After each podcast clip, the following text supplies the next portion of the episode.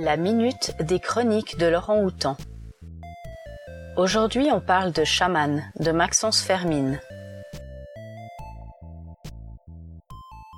L'histoire démarre à Duluth, dans le Minnesota. Dans ce court roman, on fait la connaissance de Richard Adam, un homme bourru et solitaire aux racines Lakota. Charpentier du ciel, il travaille sur les gratte-ciel. Vous savez ce que l'on dit des Indiens? Il paraît qu'ils n'ont pas le vertige. Mais ne serait-ce pas qu'ils sont simplement courageux? Au décès de sa mère Talula, Richard part dans la réserve de Pine Ridge sur la terre de ses ancêtres, dans le Dakota du Sud, afin d'y déposer ses cendres. Il tient ainsi à honorer sa promesse. Complètement déraciné de ses origines, ce sera un choc de découvrir la réserve où l'alcoolisme et le chômage font des ravages. Il fera la connaissance d'une tante inconnue auparavant, qui héberge une ribambelle d'enfants abandonnés. Elle vend de l'herbe pour les nourrir.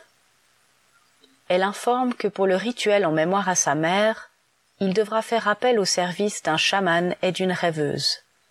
Cette dernière fabrique des charmes de protection et prie pour la paix des âmes à leur contact et au travers d'autres rituels, s'éveillent peu à peu ses propres capacités chamaniques. Il se souvient alors de sa propension naturelle à soulager les douleurs, déjà quand il était enfant. Des visions dans son sommeil surgissent. Au fil des jours, il comprend d'où il vient et amorce sa propre reconnexion.